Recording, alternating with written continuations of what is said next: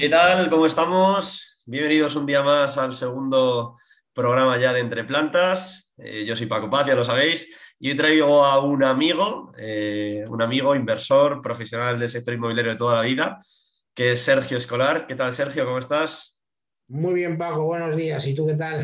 Yo encantado de eh, traerte aquí porque, bueno, ya sabes el cariño especial que te tengo y, y, te valoro mucho y sé que aportas mucho y sé que sabes mucho y, quiero que la gente escuche y, te oiga eh, de tu boca pues, pues todo ese conocimiento inmobiliario que, no es poco. Así que nada, por empezar por el principio, eh, bueno, pues ¿quién es Sergio, no? ¿A qué te dedicas hoy en día para que la gente te conozca un poco? Pues bueno, me dedico a lo que vengo haciendo desde hace 20 años. Em, porque, es decir, cambiar es, complicado y más en, bueno, en un mercado y en un país sobre todo en el que cíclicamente se dan eh, una, crisis, siempre, o sea, las crisis son cíclicas, todos lo sabemos, y entonces en, en otros lugares pues se apoya de alguna manera eh, a través de bajadas de impuestos, a través de ayudas, eh, pues que uno pueda continuar o pueda avanzar o pueda crecer. Eh, pero en España es todo lo contrario. A veces hay una crisis, los gobiernos, digamos, que agudizan esa crisis porque en vez de bajar impuestos lo suben y en vez de ayudar, pues hacen todo lo, posible por, por perseguir. Entonces, ¿Eso, ¿Eso qué significa? Que crecer o que cambiar es, en España es, es muy difícil. Entonces, digamos que te quedas, te quedas estancado. Eh, por mucho que, vamos, yo, he intentado diversificar, yo he intentado crecer, etcétera, etcétera, pero es, muy difícil, es dificilísimo. Entonces, y tú, Sergio, em, te dedicas a día de hoy principalmente a, la inversión inmobiliaria, eh, también a la, intermediación, o sea, Cuenta un poco a la gente para que sepa. La, intermediación, bueno, vamos a ver la intermediación, pues eh, seguimos con ella, lógicamente, por, por eso que digo, porque no, o sea, nuestra, nuestra intención a futuro siempre ha sido dedicarnos sobre todo a la inversión eh, y, la intermediación dejarla en un segundo plano. Pero al final ves que, es imposible pues, porque eh, mantener una capitalización, como te digo, es, constante para poder ir invirtiendo es muy difícil. Entonces, pues nosotros empezamos, eh, no, realmente no empezamos intermediando. Yo empecé, pues como empieza casi todo, casi todo el mundo en este sector, empecé en el residencial. Eh, hace 20 años el, el, sector de los locales comerciales se trabajaba muy poco, había dos, realmente dos consultoras, que lo trabajaban, que eran en aquella época Ferran y, Gilmar ya, ya, trabajaba algo. y entonces, eh, digamos que ellos ocupaban el mercado. Yo, me di cuenta de que, bueno, ahí había un nicho de negocio importante que, que, se, podía, se podía trabajar sin tener tanta competencia como con, los, como con, los, con el residencial. Y entonces lo que, lo que hicimos fue transformarnos más que una, intermediadora, lo que hicimos fue transformarnos en una consultora para la expansión de empresas y franquicias. Vale. Porque era el momento de que fue cuando la explosión de las franquicias. En, España empezaron a llegar franquicias de fuera de España, marcas españolas o cadenas españolas empezaron a franquiciar, incluso marcas que antes no franquiciaban. Y entonces ahí fue donde nosotros encontramos el nicho de negocio y, funcionamos como consultora de expansión de franquicias empresas eh, durante bastante, bastantes años. O sea que un poco para que, para que la gente mm, vea, eh, tú empiezas, eh, bueno, el sector residencial, en la parte, la parte residencial del sector inmobiliario, y luego ves un, nicho de mercado importante en Madrid, entiendo, ¿no? En España en general, del tema de locales, y, ahí empiezas a introducirte. Sí que es verdad de, esa, gran expansión de, franquicias, de grandes cadenas, ¿no? Que empiezan a poner pues, sus, puntitos en, todo lo que es Madrid y la península. Y yo quería preguntarte un poco, em, ¿qué te llama a ti del sector hace 20, 25 años para, meterte? O sea, cómo, ¿cómo surge eso? ¿no? ¿Qué atractivo le ves? O dices, oye, ¿por qué, por qué tiras por ahí? Bueno, pues eh, yo venía realmente del, mundo, como, decimos, como decíamos los del gremio, que es un gremio que ya prácticamente ha desaparecido, del mundo del trapo. Es decir, yo me dedicaba a la moda, del mundo del trapo. Siempre se ha dicho, los que nos dedicamos a, la moda, pues entonces, eh, eh, pues bueno, siempre le hemos llamado el mundo del trapo, es una cosa curiosa, pero bueno, es así. Entonces, bueno, pues yo venía de ese sector ese sector mm, había sufrido una, serie ya de crisis eh, eh, pues bastante, bastante fuertes y, luego además, bueno, pues em, empezaba a entrar China, el sector había cambiado radicalmente porque había entrado Zara y Zara había cambiado completamente pues, la, forma de, cómo funcionaba ese sector. Ese, sector, para, para, que tú te hagas idea, una idea, funcionaba con dos temporadas y unas temporadas intermedias que se llamaban moda pronta. un, sector en el que funcionaba eh, la temporada de invierno y la temporada de verano. ¿no? Primavera, verano, otoño, invierno. Vale. Y tú vendías, es decir, tú vendías al corte inglés, tú vendías a corte fiel, tú vendías a, las boutiques, eh, mm, tú vendías eh, casi con seis, con seis o con siete meses Mm, de anticipación eh, esas temporadas. Llega Zara y se lo carga todo en ese sentido. O sea, no hay temporadas. Y encima cambiamos el escaparate cada 15 días. Entonces, eh, claro, eso, eso, mm, pues, eso, fue una revolución en el sector.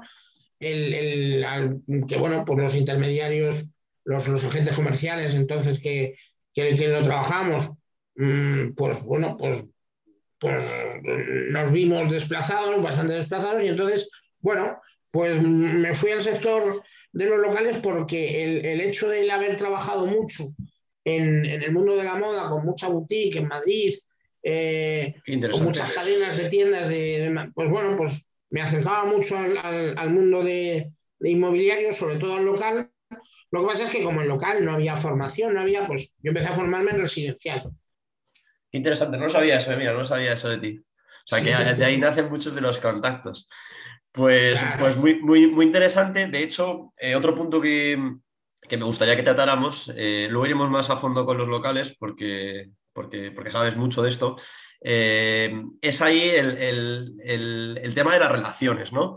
te diría que qué porcentaje de tu negocio para ti son los contactos eh, incluso si quieres, eh, así a modo de anécdota, hablarme de algún trato en concreto que cerraras pues con, no sé, con un buen puro, un vino, o sea, una situación así un poco extraordinaria que, en el que la gente vea la importancia verdaderamente de las relaciones. O sea, yo lo sé, tú lo sabes, pero, pero ¿cómo importante no son las relaciones en este sector? Pues en este sector yo te diría que las relaciones, los contactos, eh, son mm, no solamente básicos, sino sea, primordiales. O sea, sin, sin, contactos no puedes. Estamos hablando de local comercial, sobre todo. ¿eh?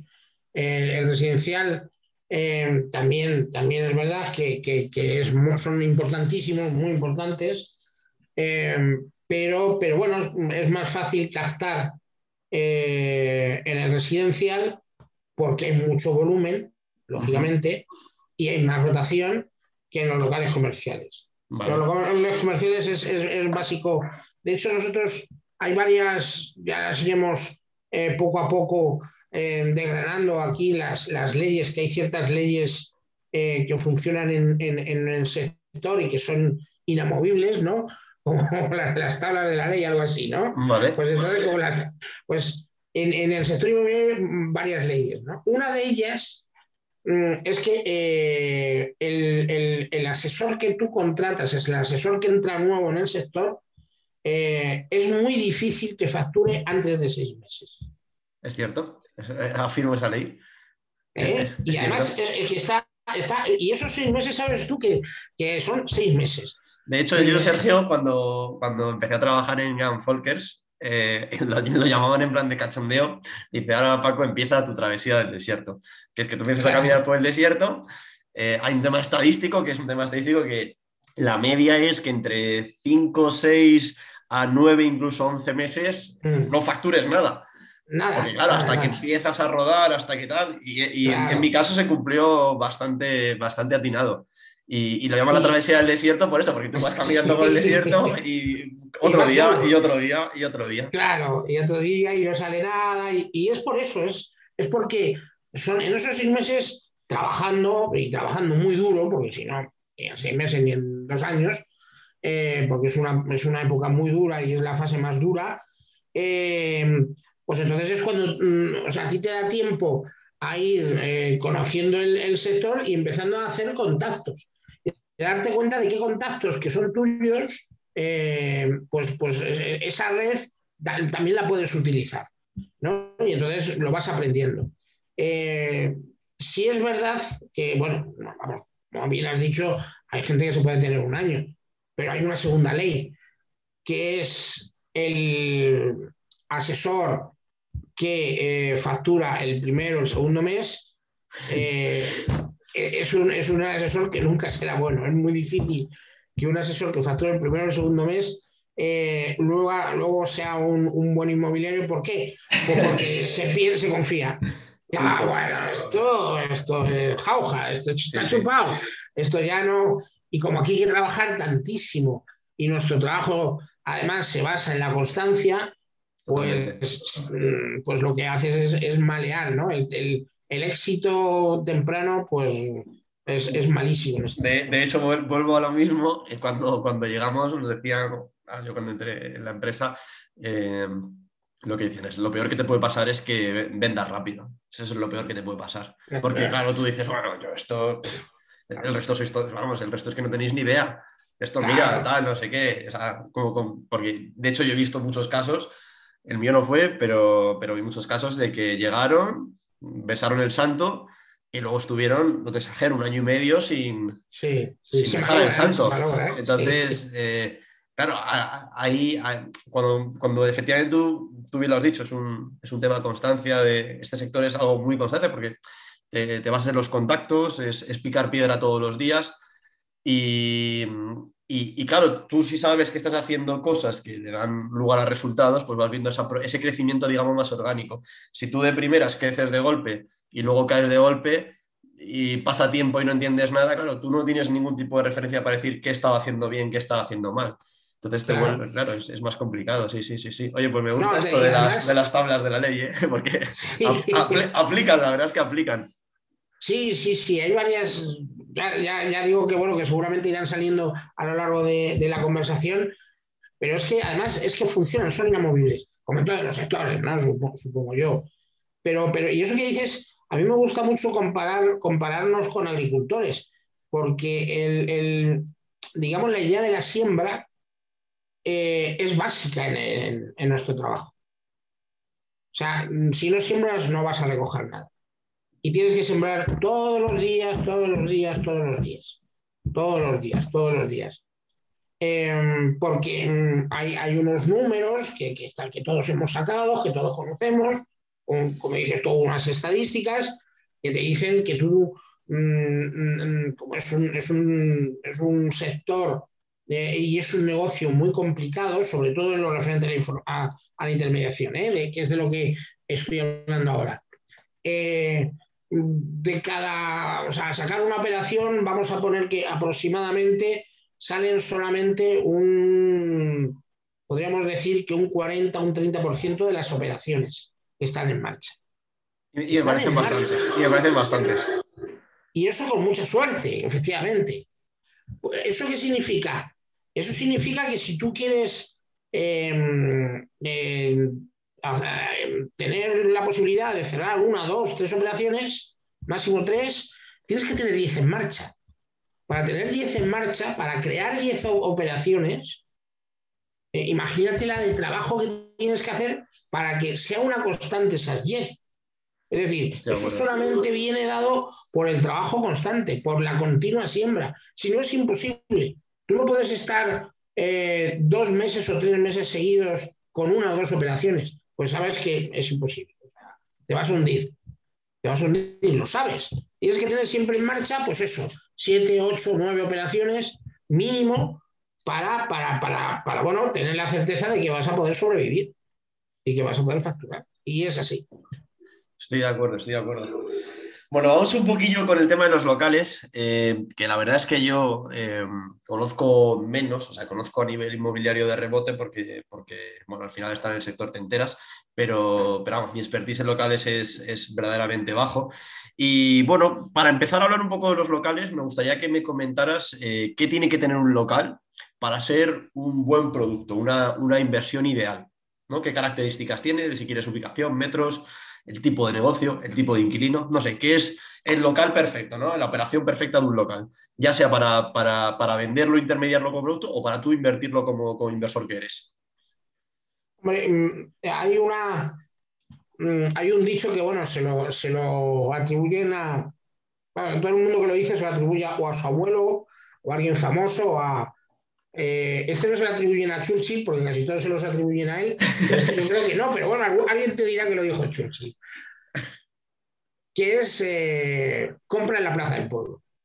Vale. Entonces, es, un dicho muy antiguo, pero, pero que refleja muy bien mm, lo importante, o sea, que es la ubicación. O sea, la ubicación es lo más importante que hay en un local comercial. O sea, la característica principal que define a un, buen local comercial, la ubicación. La ubicación, eh, bueno, viene dada por el paso, por el paso de... El tráfico, ¿no? De personas. Tráfico de personas. Pero luego, luego se dan una serie de, características y de circunstancias que, que, no, que, no, son pocas y que, que, hacen que un local se vaya o, mm, perfeccionando ¿eh? O mermando en sus, en sus, mm, bueno, en sus características, ¿no? Por ejemplo, no es lo mismo que esté delante de la boca de metro, no es lo mismo que el local esté delante del paso de cebra, no es lo mismo que a 20 metros esté Mercadona o Correos, eh, por, ponerte algunos ejemplos. No es lo mismo la, visibilidad, no, es lo mismo una esquina que, un, local comercial en línea. No, los metros de, fachada son importantísimos, escaparate. Eh, pero, pero podemos, todavía podemos ahondar más. No es lo mismo que llegues al local y te encuentres unas escaleras. Vale. Sean para bajar, que sean para subir. No es lo mismo que te encuentres un muro, un tabique. No es lo mismo un tubo que, que yo conozco locales muy grandes que son tubos que no valen, porque son tubos, eh, y sin embargo, locales mm, de un cuarto de tamaño que el tubo ese, pero que es un rectángulo o un cuadrado, que es mucho mejor local. Entonces, todas esas, todas esas características, hay muchas más características, porque todo esto no, mm, se aprende, claro, yo lo veo porque llevo ya tantos años que, que lo tengo interiorizado. Y yo cuando miro un local ya busco todos estos puntos de referencia, todas estas características, y entonces ya sé si el local es bueno o no. la, persona que tiene que adquirir esa experiencia y que tiene que aprender, pues tiene que saber mm, encontrar esos puntos, reconocer esos puntos. Entonces, es curioso, es curioso, porque yo desde el punto de vista residencial, eh, no, tengo ni de lejos la experiencia que tienes tú, pero sí que es verdad que constantemente estoy viendo casas o, incluso por portales web, ya, ya me las imagino. Yo, mi hermana hace poco ha estado buscando casa, ya haya comprado con su marido, y, me enseñaba casas por, por idealista y demás, y yo decía, ya, ya me lo imagino, ya sé cómo es, ya sé lo bueno, lo malo y lo tal.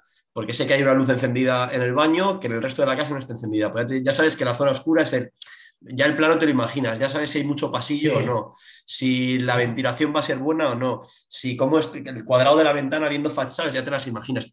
Y esto que dices de los locales es interesante porque muchas veces eh, los propietarios eh, o incluso los, compradores, los inversores o, quien sea, tienden a, cuando no hay expertise detrás, tienen como a, reducir, a reducirlo todo a, no, euro metro cuadrado, zona. Eh, no, ¿sabes? Como a, comparar muchas veces peras con manzanas en vez de manzanas con manzanas. Y lo, chulo también del sector inmobiliario, creo yo, y en los locales yo creo que es que se ve muchísimo más, es la, gran variedad y la particularidad que tiene cada producto, que es, que, es muy difícil a lo mejor atinar y, decir, vale, pues es que esto vale esto o esto vale esto, ya, pero es que el tuyo hace esquinazo y son dos fachadas, y ya, pero es que el tuyo está en una calle que, que, en el barrio es conocida esa calle que solo se pasa el que va a vivir a esa casa, porque por ahí no pasa nadie, ¿no? Claro, claro, claro. Ahí, está. Por eso mm, la experiencia es tan importante en, el, eh, a la hora de hacer inversiones. Claro, piensa que el, local comercial mm, es un producto, se ha convertido en un producto financiero.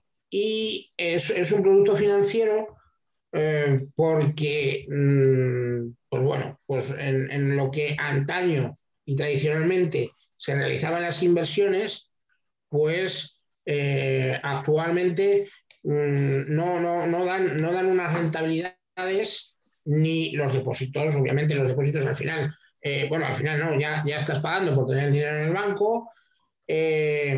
la, está la bolsa, pero la bolsa se ha convertido en, eh, entre los algoritmos y esto y lo otro, se ha convertido en un casino. Eh, yo, antes me iría al casino que, que, invertir en la bolsa, porque por lo menos en el casino ceno bien, ¿no? Pero, pero la bolsa encima, ni cenas encima. Y, y, entonces, este, ¿qué, ¿qué, ocurrió con el, con el local? gente se dio, se dio cuenta de que, bueno, es, es ladrillo eh, pero con unas rentabilidades superiores a residencial. El, residencial en España mm, históricamente siempre ha dado muy poca rentabilidad. Es verdad que, las rentabilidades en, el residencial han sido bajas. Eh, y sin embargo en el local comercial pues son, son más altas, dependiendo obviamente de la ubicación. ¿Esto qué hizo? Hizo que el, local comercial mm, se transformara en un producto financiero y ya, yo eso yo lo viví, yo, yo valoraba los locales, cuando yo empecé, valoraba los locales, como tú has dicho, como se valoraban los pisos, como se valoraban los pisos.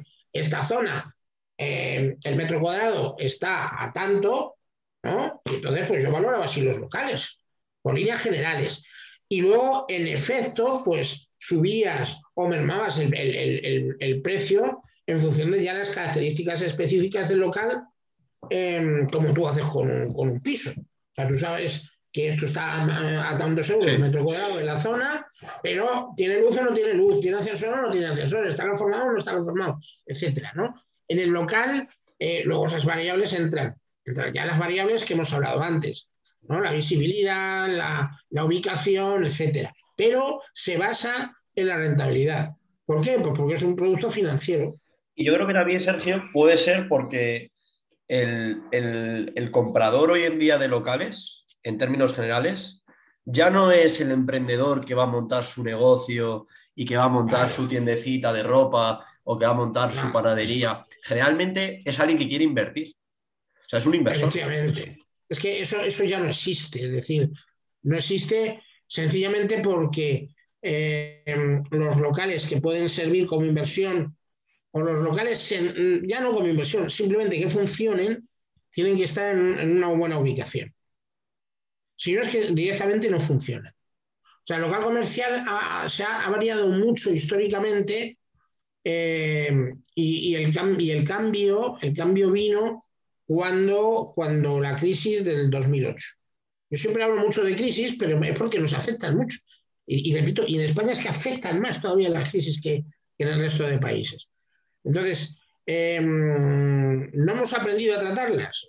Entonces, eh, una de las primeras crisis que, bueno, que, yo viví, que fue la del, la del 2008, ya, ya, ya, ya dentro de los, ya estando trabajando con los locales comerciales, eh, que la crisis financiera famosa, eh, cuando Lehman Brothers cayó y etcétera, etcétera. Bueno, pues nosotros en aquella época, para que tú te hagas una idea, nosotros podríamos tener fácil que 200 carteles o 150 carteles colgados en, la Comunidad de Madrid.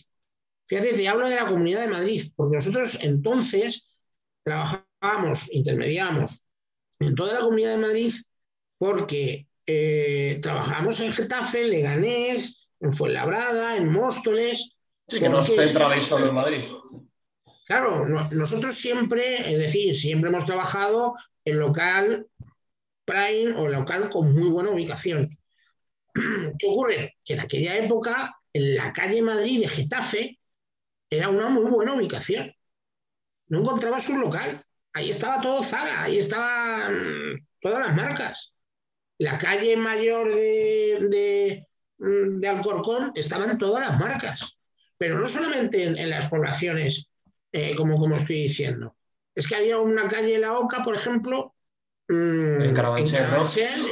barrio de Madrid. Sí, sí, la calle Laguna, la calle, calle La Oca, Laguna. O la calle La Laguna, sobre todo. En la calle La Laguna no encontrabas un local. no había disponibilidad. Pero olvídate, o sea, no, no había locales. Em, ¿Qué ocurre? Viene, viene la crisis, está, y se lleva por delante todo eso, se lo llevó.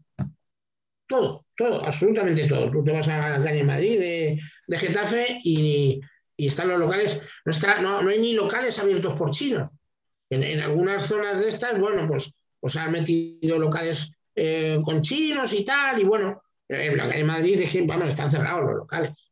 Me gustaría preguntarte, ahora que hemos sacado un poco ya del mapa de Madrid, eh, bueno, a mí una cosa que me comentaste hace tiempo, que estábamos paseando un día tomando algo, eh, pasamos por la calle Cardenal Cisneros, ¿te acuerdas? No sé si te acuerdas, yo me acuerdo. y dijiste, Paco, esto era Ponzano. Y Ponzano, háblanos también un poco de qué has tenido tú que ver en Ponzano. Es una calle que hoy en día, bueno, gente de, mi quinta le, le, damos mucha, mucho uso es, como, como, como se dice ahora, tan, tanto es mítica, ¿no? Ya, ya, para vuestra generación siempre será un hito, ¿no? Justo. Eh, bueno, pues, eh, pues, claro, venía por Cardenal Cineros, porque Cardenal Cineros es verdad que está, es una calle eh, que ha sido muy hostelera, mucho, mucho, mucho, muy gastronómica de, toda la vida, históricamente en, en Madrid, y ahora está bastante deprimida.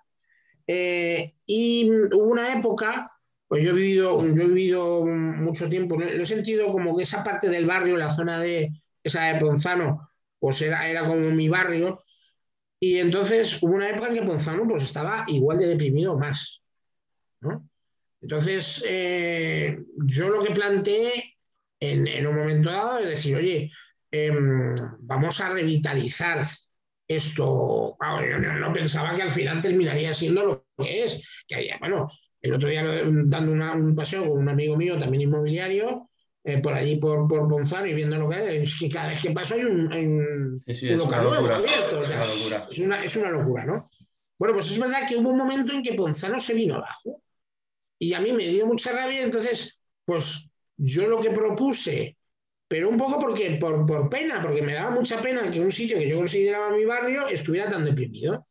Y entonces yo lo que propuse a, una serie de inversores, sobre todo a uno en particular, eh, mm, y, a las, y, a, varias cadenas eh, que dinamizáramos la zona. Eh, y entonces el, plan era bien sencillo. En ese momento, al estar muy deprimida la zona, Em, el inversor compraba los locales y los, las cadenas estas, por todos conocidos, porque ya están ahí y todos sabemos las que fueron entrando en la zona y arrastraron a todos los demás, pues em, entraban, entraban, estas operaciones se hacían sin dificultad porque los precios eran bajos. Es una zona, pues que, que, bueno, los precios habían bajado muchísimo, pero no dejaba de ser una buena zona de Madrid. Lo único que había que hacer es dinamizarla.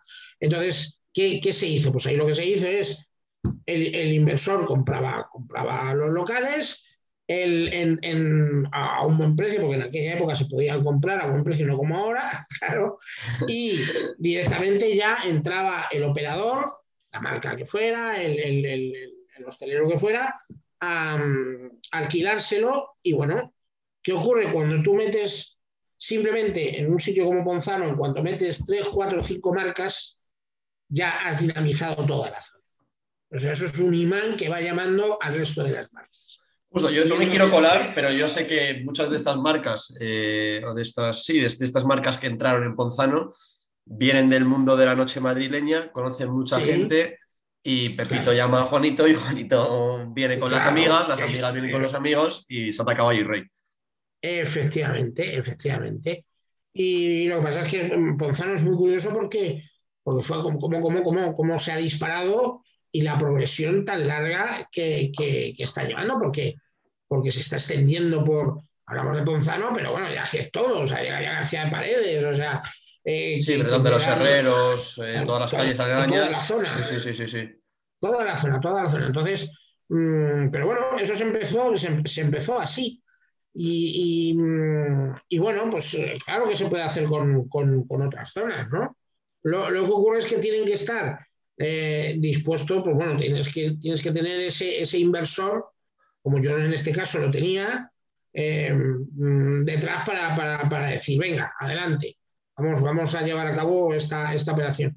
Porque las marcas, siempre hay marcas, y las cadenas, eh, marcas o cadenas, como queramos llamarlo, siempre están interesadas en, crear nuevas, nuevas zonas. ¿por, ¿por, qué? Pues pues porque en, bueno, en su crecimiento va su naturaleza, su naturaleza está en el crecimiento. Si se quedan estancadas, estancadas, estancadas y no crecen, pues lógicamente, pues al final, pues, pues mueren, porque ellos tienen, tienen, el crecimiento va también con el modelo de negocio y tienen que ir cambiando y modificando los modelos de negocio, sobre todo en restauración. En restauración es importantísimo eh, que el modelo de negocio se actualice. Yo el otro día en Ponzano, por ejemplo, estaba en, una, en, una, en un restaurante italiano que acaban de abrir, que, bueno, ya nos pusimos a hablar con el propietario y, ya nos dijo que quería abrir más, que quería abrir fuera de España y tal. Y a mí el concepto me encantó y es un concepto absolutamente nuevo. Pero claro, pero les está funcionando muy bien. Es un concepto además que eh, no solamente es eh, que el, concepto de la, es un restaurante italiano, o sea, que no, no, estoy aquí hablando de una cosa rara que se han inventado. Eh, no, no, es un restaurante italiano, lo que pasa es que el concepto suyo es productos de la zona comprados a pequeños, mm, a pequeños eh, pues cultivadores, a pequeños productores, absolutamente ecológico, utilizan, para que tú tengas una idea, para, para la, la climatización del local, utilizan los hornos el aire que expulsan los hornos donde hacen las pizzas, el pan lo hacen ellos, eh, las masas lo hacen ellos, todo lo hacen ellos. Y no hacen el vino, pues porque estamos en España. Si no, también harían el vino. O sea, y luego, y luego digamos, la comida está riquísima, claro, y, em, y luego la decoración es sorprendente. O sea, nada más entrar, dices, wow, esto Justo, tú lo has dicho ahora mismo, que fíjate que me has hablado de todo y al final has dicho, bueno, la comida estaba riquísima.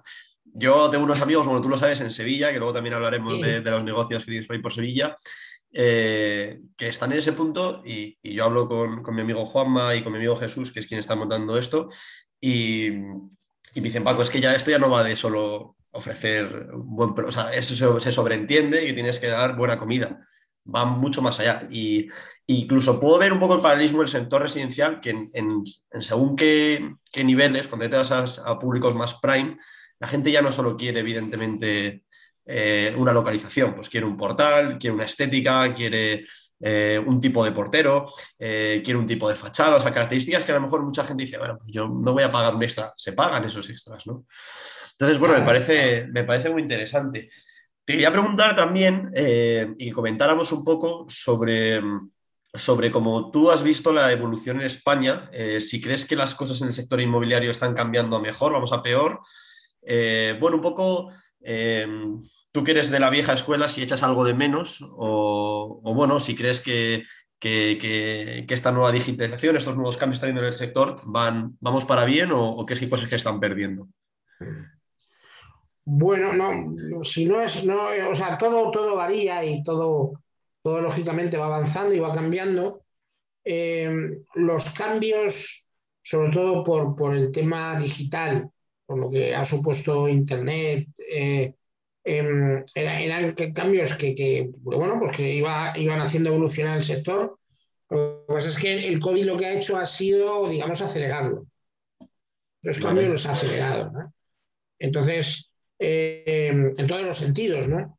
Em, antes, por ejemplo, pues eh, se decía mucho de, bueno, es que yo vivo en Madrid porque uno de los motivos que yo vivo en Madrid o vivo o en un barrio que tengo de todo es porque yo bajo a la calle y tengo ahí de todo. Tengo el cine, tengo la, pastelería, o tengo la panadería, y tengo la verdura, y tengo la carnicería. Eh, y, fíjate que me, voy a tu sector, no al mío, ¿eh? Porque yo creo que el, es, mucho más, más, más gráfico, más fácil de entender. Ahora tú te puedes ir a donde te dé la gana, si va a llegar a Amazon. O sea, o sea eh, esa, eso de yo vivo para, para, poder tener, es que el cine, todas las plataformas las tienes en tu casa, obviamente nunca una película sea lo mismo en un cine que en un, en, un televisor, pero bueno, ya hay plasmas que son como cines, o sea que, em, pero, pero digamos que todo ya te lo llevan a casa. Entonces, de, entrada, em, ya no tienes esa necesidad de, ubicación. Em, pero eso, claro, lógicamente, eso, eso al final influye en los locales comerciales. Los locales comerciales, pues, eh, cada vez, igual que decía que en el 2008, por el tema de la crisis, desaparecieron muchas calles, ahora mm, van por esa aceleración que ha supuesto el COVID para la digitalización, digamos, mundial y en todos los sectores, lo que va a hacer es que desaparezcan muchos, muchos tipos de negocio, muchos modelos de negocio, porque eh, ese negocio va a ser suplantado por Amazon. No solo que va a ser, mm, ser suplantado por Amazon, sino que es que terminaremos, y eso lo vamos a ver muy prontito, que el que no esté en Amazon no vende. Eso, eso, eso, claro, ¿en qué influye? En el local comercial influye muchísimo. Ya hemos visto que, como decía antes, en el residencial lo que supone deslocalizar, deslocalizar las residencias eh, de las personas porque se pueden ir a, entornos más naturales, más ecológicos, em, con, un nivel, digamos, un nivel de vida pues mucho, mucho mejor, ¿no? Una, perdón, una calidad de vida mucho, mucho mejor y donde tú puedes criar a tus hijos pues en, entornos más saludables y más naturales.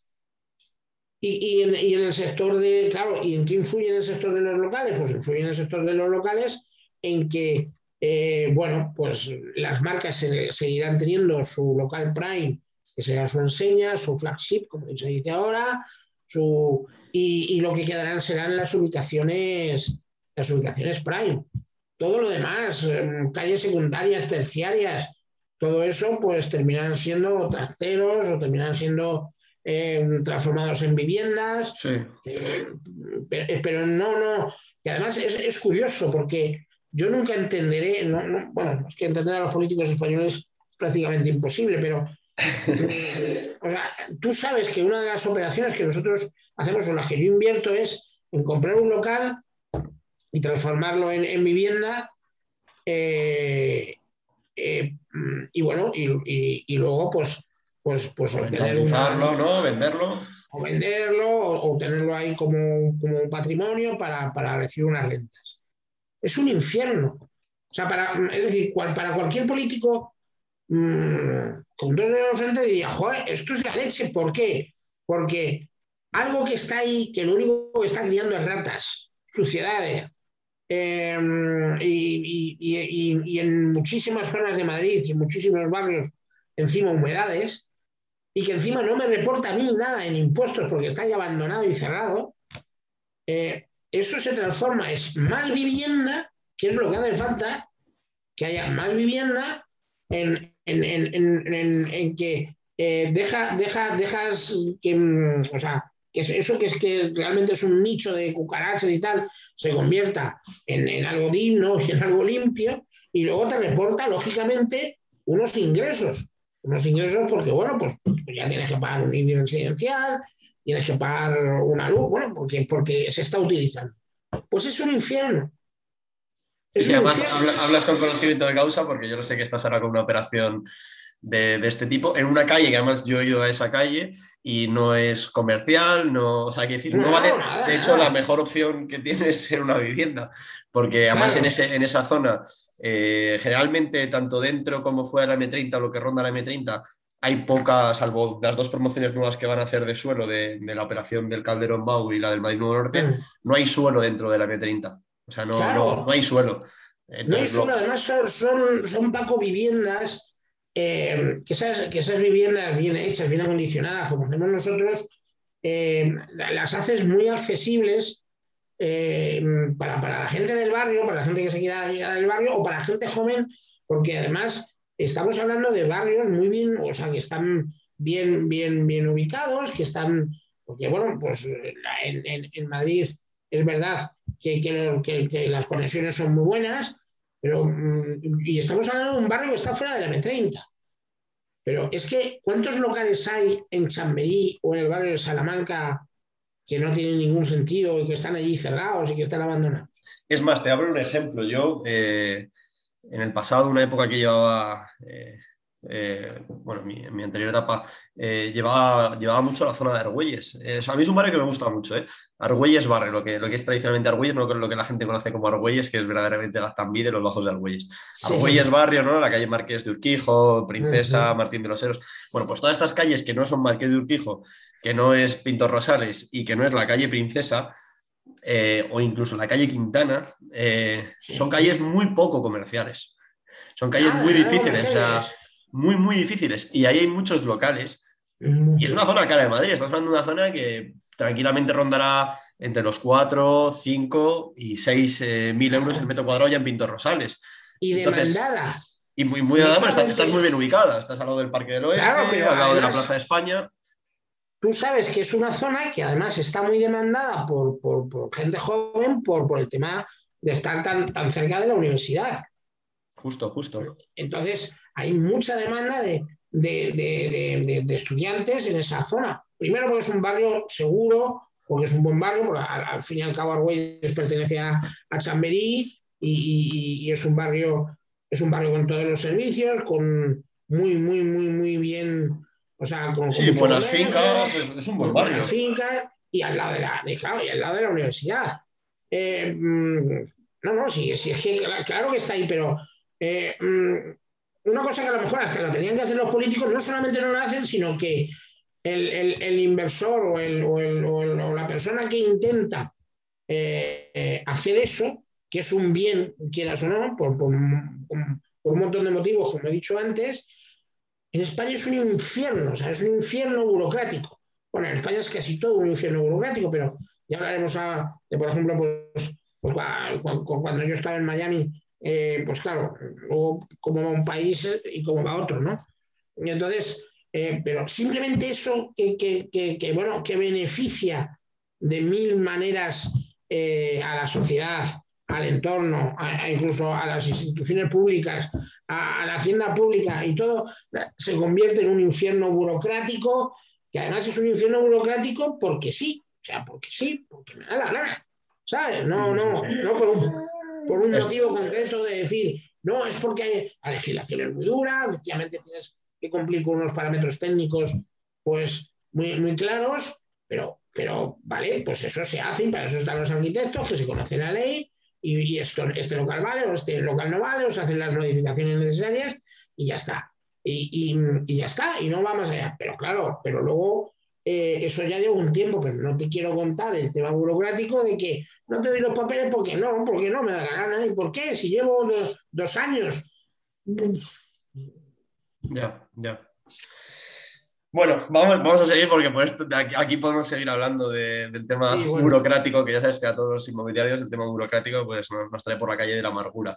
Eh, me gustaría preguntarte, eh, bueno, hemos, hemos hablado un poco de refilón, acabas de comentar ahora Miami, eh, Sevilla, también eh, tienes negocios allí, en Marbella, ¿verdad? Entonces, bueno, me gustaría preguntarte sobre qué cambia de invertir o de, abrir negocios fuera de Madrid y a la vez, Madrid, ¿qué tiene de diferente respecto, respecto al resto? ¿no? ¿Cómo es el trato con los propietarios, con los inquilinos, con las nacionalidades diferentes? ¿Qué cambia, no? Tú con conocimiento de causa, sobre todo. Pues vamos a ver, mm, cambia, hay una cosa muy curiosa que cuando, sobre todo en, mi sector, ¿eh? que yo con quien trato principalmente son con inversores, cuando, cuando te vas de Madrid y bueno, y te vas a Sevilla, por ejemplo, como hemos estado, o en, Marbella, eh, sobre todo en Sevilla, o te vas a capitales de provincia, en, en Valladolid estuvimos también, bueno, pues es, curioso que, los inversores de allí lo que te dicen es, no, no, si yo lo que quiero es invertir en Madrid. Ah. Tú te vas a Sevilla a, dinamizar Sevilla, a encontrar pues, eh, bueno, pues locales o, productos de inversión para, para los inversores, y luego resulta que los inversores de Sevilla o de Valladolid dicen que no, que no, que no, que ellos lo que quieren es invertir en Madrid. esa es la primera sorpresa que te llevas. ¿no? oiga, si yo, yo vengo aquí precisamente un poco, pues, em, cuando son, son mercados, mercados diferentes, porque ocurre una cosa, es decir, eh, las fluctuaciones en, pues en, un, en un Sevilla son, son muy diferentes eh, a como se dan en, en Madrid. Eh, en Madrid, por ejemplo, si tú te compras un local en una ubicación buena, no voy a decir que te lo compres en Prime, es decir, Prime en, preciados o... Em, no, o sea, en una, en una, ubicación normal, en un Arbaez o en un, en, un Goya, o sea, en, ubicaciones que sean comerciales, em, tú sabes que ese local es muy difícil que, le, que, baje de, precio. Sin embargo, cuando sales a otras ubicaciones, ahí, eh, ahí sí, que, sí que las variaciones de precio son, son mayores. Entonces, tienes que, eso lo tienes que tener muy, muy en cuenta. En, lo demás funcionan, funcionan igual. Están, lógicamente, claro, no es lo mismo Sevilla, siguiendo con los ejemplos, con Valladolid.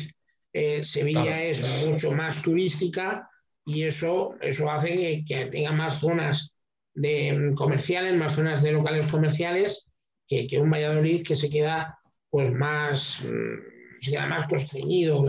Eh, hay, hay, algunas capitales de provincia españolas que yo he conocido muy bien y que las he conocido con el mundo de la moda funcionando súper bien, sobre todo ya que ya tenía las peatonales, ciudades como Salamanca, como Palencia, como Burgos, eh, y son ciudades que el, comercio ha sufrido mucho, mucho porque paseas por las peatonales esas, que además encima son ciudades preciosas, pues son ciudades casi todas renacentistas y con unos edificios maravillosos, y, y, lo ves todo muy deprimido porque el comercio está muy deprimido. Y en un Sevilla no, ¿por qué? Porque Sevilla es, es, un sitio, es un sitio muy turístico. Te pasa lo, pasa lo que a Marbella. No puedes comparar un Marbella con el resto de la costa. Sí, es, una cosa diferente. Es que, es que son puntos diferentes. Ya pasó, yo me, yo me acuerdo cuando, cuando la crisis precisamente financiera, que se vino abajo todo Levante, por la burbuja inmobiliaria, acuérdate de todo lo que se construyó en Levante, pues el primero en sufrirlo fue precisamente Levante, ¿no? se construyó a mansalva y, sin embargo yo me acuerdo que igual que pasa ahora, que tú hablabas con la gente de, Marbella, tuvieron dos meses que hicieron, uh, que esto se mueve, pero inmediatamente la zozobra acabó y, a vender. Y ahora, hace poco, estaba hablando con, con, un, con, un, asesor mío de Marbella y me estaba diciendo, si no hay producto, es que no hay. Claro, mira los precios de Marbella y dices, madre mía, sea, aquí si es que un chale vale un millón de euros. Sí, sí, sí. Yo que estuve en Ibiza, eh, que, este verano iré para allá, me sorprendió. Ibiza es otro, otro punto que es, otra historia, o sea, es increíble. Incluso a bueno, las Baleares sí que tienen ciertas restricciones con, con, la construcción y me parece, y me parece lógico, pero recuerdo unos apartamentos, bueno, unos pisos que tienen una piscina central, son bastante famosos en Ibiza. Eh, no sé si, si, Rafa Nadal está ahí metido y demás, que tienen como balcones de colores. ¿Sabes cuáles son? Son, son muy típicos. Sí. Sí, sí, sí, esos, esos, pisos, yo cuando me dijeron lo que costaban, me quedé, me quedé flipando, claro, porque haciendo la comparativa con Madrid dije, pero ¿cómo puede costar esto aquí? Que bueno, que es Ibiza, yo, yo fui en temporada baja y sí que es verdad que no lo vi en su auge. Eh, pero me sorprendió porque decía, estás aquí delante de, la zona portuaria, que tampoco me parece esto la repera, pero claro, al final son, son mercados eh, internacionales, o sea, Ibiza, Marbella y Sevilla un poco en cierto modo, en cierto modo la parte centro de Sevilla puede tener ese punto internacional, claro. Sí, sí, sí, sí, Sevilla, pues hombre, pues Sevilla es un sitio muy conocido, lo frecuentan mucho los americanos, lo frecuentan mucho los, los bueno, ingleses, alemanes, de todo, de todo el mundo, japoneses a mí me hace mucha gracia, sobre todo porque, porque el, no sé, la capacidad de, de, aguante ¿no? que tienen los japoneses. Yo, cuando voy a Sevilla en agosto es porque no me queda más remedio, ¿no? Un tema de trabajo. Y, y, voy escondiéndome y por las sombras intentando salir a ciertas horas, ¿no? Y de aire acondicionado en aire acondicionado. y los ves a, los chinos, ¿sabes? Y a los japoneses, sobre todo a los chinos, con una parsimonia a 45 grados a, la sombra, ¿sabes? Y dices tú, se van a derretir aquí, ¿no? Es curioso. Porque, pero, porque incluso los chinos se han, visto llamados por, por Sevilla, que además les vuelve locos, ¿eh? les encanta. Y un poco, Sergio, por comentar que también eh, has hecho cosas en, Miami. Eh, ¿qué, cambia? ¿no? Porque Miami también es como la Champions League ¿no? del, sector inmobiliario. Sí, y además eh, estamos ahora, el, COVID de verdad que nos paró, pero ahora, ahora lo estamos, estamos reforzando las, inversiones allí, los contactos allí. Pues espero, espero poder irme pronto porque ahora vamos a abrir una línea de, negocio allí que yo creo que es muy interesante, eh, que son edificios pequeños, fuera de mercado, porque el mercado americano no es como el mercado español. El, el mercado americano eh, hay, varias diferencias. Una de ellas que está muy profesionalizado. Eh, no digo que en España no esté profesionalizado, pero no como el, el americano y porque además en, el, digamos, en el sistema anglosajón en general, eh, uno, o sea, todo el mundo va a su profesional, a su asesor para todo. Uno compra siempre normalmente a su mismo concesionario de coches, eh, tiene su asesor inmobiliario que normalmente siempre es el mismo, eh, etcétera, etcétera, etcétera. Sí, la es diferente Es, muy diferente. Aquí al revés, si yo puedo venderme el piso aunque no tenga ni idea y monte la de, la de ellos en la notaría. Si yo puedo venderme mi piso, me lo vendo yo. Y si, y si yo puedo venderme mi coche, me lo vendo yo, aunque este, luego, luego tengo problemas porque no la da de baja y porque resulta que no sé qué y que no sé cuánto. Así nos va. Entonces, no, en el mercado, en el mercado mm, anglosajón y además en la mitad anglosajona, no, cada uno es profesional y, y, entonces yo tengo a mi profesional, que es mi profesional de confianza para cada cosa. Por eso, es decir, son también economías más dinámicas, porque lógicamente eso lo que crea es un dinamismo en el que todos los profesionales se dedican a lo suyo. Y entonces, pues crea, más, generas más negocio, más riqueza. Eh, entonces, allí el, mercado se diferencia por eso, porque casi, o sea, porque prácticamente todo lo que está en el mercado, eh, hay unas MLS, es decir, unas, unas web que, está todo ahí colgado. Entonces, eh, pues aquí en España se ha intentado y bueno, tengo constancia de que, hay varias inmobiliarias que, forman mm. parte de ello, pero sí que es verdad que, que, aquí un poco la guerra es cada uno por su cuenta, efectivamente. Sí, sí. Y en, en, en, Levante se ha intentado bastante, por, sobre todo en la zona de Murcia, eh, porque bueno, pues por, por, tener, porque al final son promotores principalmente, o sea, allí se intermedia, pero, pero, pero más que con la intermediación, el negocio está en la promoción, ¿no? O el que tienen, o bueno, o el que tienen una promoción para vender. No tienes por qué ser promotor. Entonces, claro, ahí, ahí tiene un poco más, más de sentido. Fuera de ahí, aquí efectivamente todo el mundo va contra todo el mundo y, y, ya está. Entonces, pues allí, sin embargo, no, todo el producto está. está... Y luego, y luego hombre, la, la, principal diferencia antes, antes que hablábamos de, del tema de transformar los locales en, viviendas, es la velocidad a la que va todo, la burocracia Yo la sociedad que tengo, que tengo allí en Miami tardé en constituirla media hora. Media hora. Claro, es que está aquí es impensable. Es impensable, es impensable. es impensable. no, no, pero ya no solamente eso, es que me costó 1.500 euros. Bueno, 1.500 dólares, perdón. No llegó. 1.200 y pico dólares.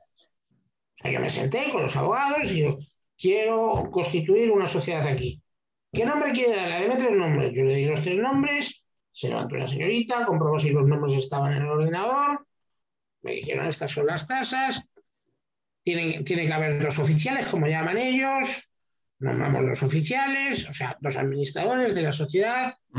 Mm, eh, dije yo, mire, la actividad... No, no se preocupe, nosotros vamos a poner una actividad un poco genérica que es la que más usamos en Estados Unidos. Que dije yo, ¿cuál es? Cualquier actividad legal. ya está. Me, fui de allí con mi empresa creada en Estados Unidos.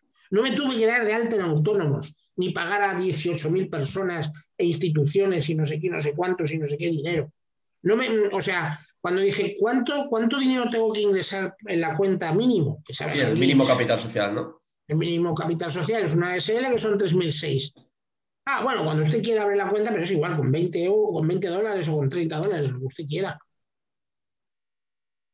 Entonces, claro, un sitio en el que no van constantemente a quitarte el dinero, a robarte, a hacerte perder el tiempo, a que pase el tiempo en no sé qué historias de papeleos y tal, claro, claro que genera riqueza. Yo, yo por ejemplo, lo que la primera vez que estuve en Miami, eh, enseguida me di cuenta, pero además mm, me di cuenta mm, como un bofetón de esto que te dan, igual que me dio el bofetón cuando yo salí del aeropuerto de Miami y un bofetón de, humedad me cayó encima. Me pasó lo mismo cuando llegué a Miami. Yo estuve en Miami hace mucho tiempo y me pasó de sentir que te ahogabas. De, la humedad te puede. ¿Qué pasa aquí? Sí, sí, sí, lo recuerdo. Sales del aeropuerto, que además, como allí en todos los sitios tienen el aire acondicionado a tope, el aeropuerto igual, el aire acondicionado a tope, y claro, sales de un sitio con el... Bueno, pues el segundo bofetón es cuando el señor del Uber nos coge, allí por supuesto mm, no se habla eh, prácticamente inglés, esto, esto en, español. Incluso hay algunos carteles que yo he visto en algunos sitios que pone, se, habla, se habla inglés. Eh, no, no, sí, es verdad. en Miami en concreto creo que el 90% de la población habla castellano. Eh, es, igual, vayas a la gasolinera, en el restaurante, en el banco, donde vayas es todo español.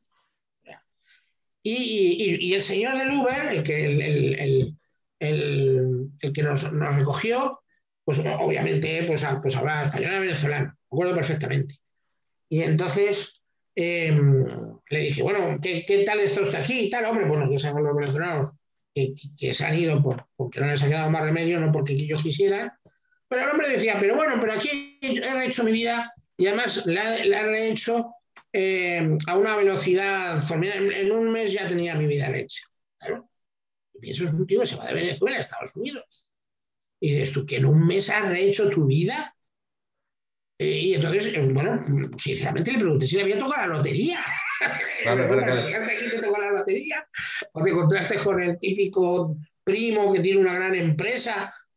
Y dices, no, no, no, yo me compré un coche, mm, me fui a Uber, eh, mm, me lo homologaron, me dijo Uber, vale, efectivamente el coche vale para trabajar en Uber. Le damos licencia de Uber, me puse a trabajar y a ganar dinero. Ya está. ya está. Aquí, fíjate lo que vale una licencia de Uber. y después de pagarlo, luego vienen los taxistas y obviamente te queman el coche, ¿no? O sea, pero vamos, que, que, o sea, claro, en sociedades así dices tú, oh macho. Claro, luego vemos tasa de desempleo en Estados Unidos, un 3%, un 4% que para ellos, por la movilidad geográfica que hay, existe y, tal, eso es, eso es pleno empleo. ¿eh? Entonces, eh, claro, pero ¿cómo no va a haber empleo? ¿Cómo no va a haber riqueza? Si tú no pones ningún, ninguna tasa, ningún problema para, para el, que quiere, que quiera trabajar. Entonces, claro, esas diferencias a la hora de tú hacer negocios, a la hora mm, de, de, de generar negocio, pues lógicamente se nota. O sea, se notan porque no tienes, o sea, ya de por sí es muy difícil, como hemos hablado a lo largo de la conversación, cerrar operaciones y, ganar operaciones mm, de por sí, o sea, por pura naturaleza, ¿no? Porque el negocio, pues obviamente, pues es complicado siempre. Eh, pero si encima, claro, tienes todo en contra eh, y, luego una vez que has cerrado el negocio, pues eh, te intentan quitar todo lo que puedas, es interesante, es interesante, Sergio, porque eh, a mí una de las razones por las que te quería traer, bueno, aparte creo que se está viendo por todo lo que sabes, es porque hablas con mucho conocimiento de causa. A mí me gusta mucho la gente del sector inmobiliario que habla, eh, bueno, pues oye, es que has ido a Miami varias veces, has puesto pasta en Miami, has puesto pasta en Sevilla, en Marbella, quiere decir que, que sabes exactamente de lo que se habla. ¿no? Es, eh, alguna vez lo hemos comentado de, no, eh, incluso la, palabra inversor a veces se utiliza, ¿no? Es muy manida, se dice, no, es que el gran inversor, el inversor componente, que no se sabe quién es, el inversor suele ser en personas, son estas instituciones, eh, y los lugares son lugares físicos, quiero decir, Sevilla, hay que ir a Sevilla y montar un negocio en Sevilla, hay que ir a, o hay que ir a Madrid, yo cuando incluso, a mí me pasa, ¿eh? Con, a lo que yo me dedico tanto como, como, como mi proyecto de Mérita como, como inversor, hasta que no estás en el barro, hasta que no ves la realidad del mercado, cuando muchas veces te hablan de rentabilidades que, no, que no están conformes con la realidad, lo ves. Y en este caso, pues, pues esto, el, ver las facilidades que en este caso hay, pues, en el ejemplo de Miami, que es como la, Champions League del real estate, ¿no? Em, o en otras ciudades decir, oye, pues es que, es que la realidad es muy diferente y, eh, y tú que estás muy metido en ella, eh, me encanta escucharte y creo que a la gente le va a encantar escucharte porque, porque es que hablas con mucho conocimiento de causa, ¿eh? o sea, no es, no es simplemente decir, no, hay que, ir hay que invertir en Miami, ¿no? Pues no, no, no, claro. Bueno, hay que invertir en Miami, mira, mm, luego hay otra cosa que ya, ya que, que, claro, decimos el dinamismo. Em, en la semana, y esta semana tengo que volver a comer con él, eh, está aquí el asesor que nosotros tenemos ahí en Miami. bueno, tenemos varios asesores, pero uno de ellos eh, ha, venido aquí a pasar 15 días, ¿no? Entonces, eh, comiendo con él la semana pasada, yo, yo, yo regresé de Miami justo cuando el COVID. O sea, yo volvía de, Miami, de hecho yo, yo el COVID lo pasé en, en Miami. Y entonces, cuando yo me bajé del avión, bueno, me fui directamente sin jet lag ni nada, me fui a Marbella porque tenía ahí una reunión y ya me volví volando porque cerraba en Madrid. Esto, pues estamos hablando de un año y medio aproximadamente. Sí. Un poquito más. No sé cuándo saldrá este, este, este, este, podcast, pero sí, más o menos. Sí, más o menos. En la época que estamos.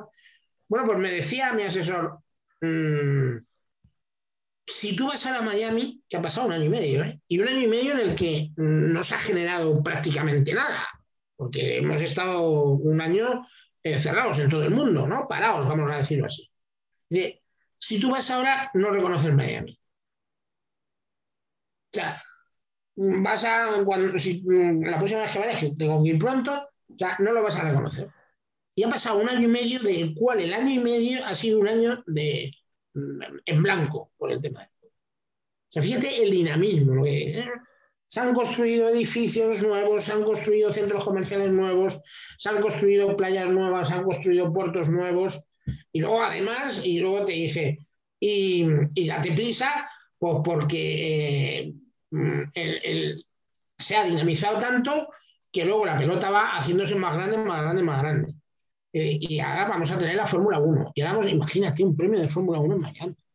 Sí, sí, lo que le faltaba, ¿no? es que dices ya, macho, o sea, ¿cómo, ¿cómo, mm, te da rabia, sabes? Porque es que te da rabia porque dices, mm, ¿cómo se crea riqueza? ¿Cómo, cómo se crea economía? ¿Cómo, ¿Cómo? Porque obviamente todo eso hace que la gente que viva en esos sitios eh, viva mejor. ¿Por qué? Porque va a ganar más dinero, porque hay mucho más trabajo.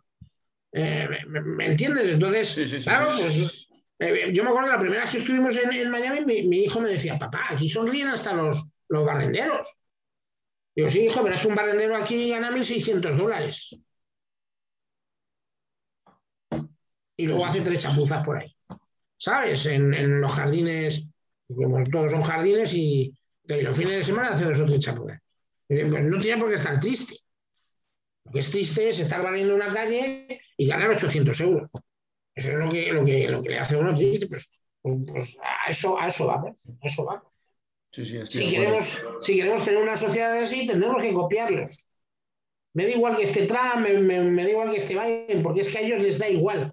Ellos mm, van a, su ritmo, van a su aire y... Yo mira, Sergio, una, cosa por cerrar un poco este tema y seguir con otros.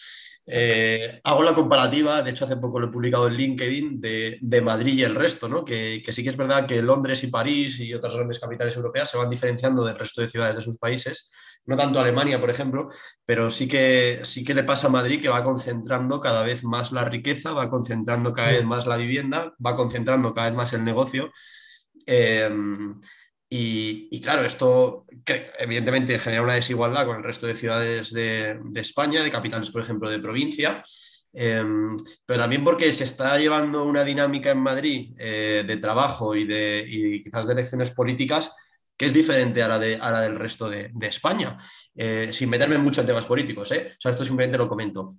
Em, y sí que veo que, ese dinamismo, es decir, lo que eh, no sé, hablaba con un promotor de, Cáceres. Eh, eh, claro, lo que, lo que tardas en levantar, en construir y en vender unas viviendas en Cáceres, pues a lo mejor es que solo por un tema demográfico en Madrid lo tienes ya vendido, ¿sabes? qué decir, es que es diferente. O sea, son, son ritmos diferentes y cada vez empiezan a ser más diferentes, ¿no?